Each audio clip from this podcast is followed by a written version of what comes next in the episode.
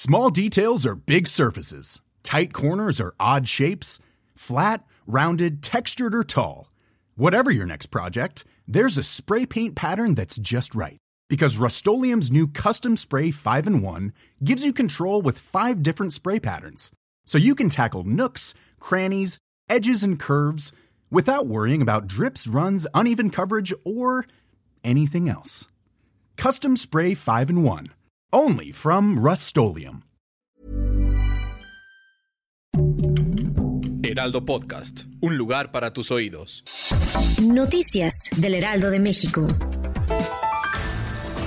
Esta madrugada se registró un incendio en una toma clandestina de hidrocarburo en la comunidad de Munitepec, ubicada en el municipio de Tlahuelilpan. Tras esta explosión únicamente resultó afectada una camioneta misma que era ocupada para llevar contenedores de combustible. Dicho vehículo transportaba más de 1.800 litros de combustible robado.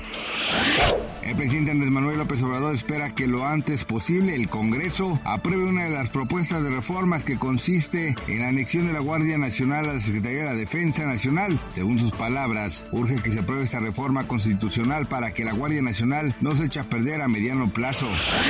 Luis Ignacio Lula da Silva, presidente de Brasil, es considerado persona non grata en Israel. Eso sucede luego de que el mandatario comparó el conflicto que vive Israel y Hamas, similar a lo que ocurrió en la Segunda Guerra Mundial, motivo por el cual no será bienvenido hasta que se retracte sus comentarios. Por otro lado, Brasil retiró de Israel a su representante diplomático.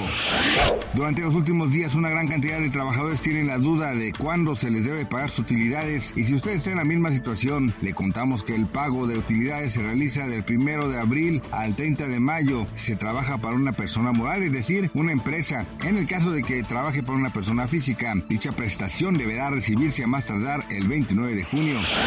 Gracias por escucharnos, les informó José Alberto García. Noticias del Heraldo de México.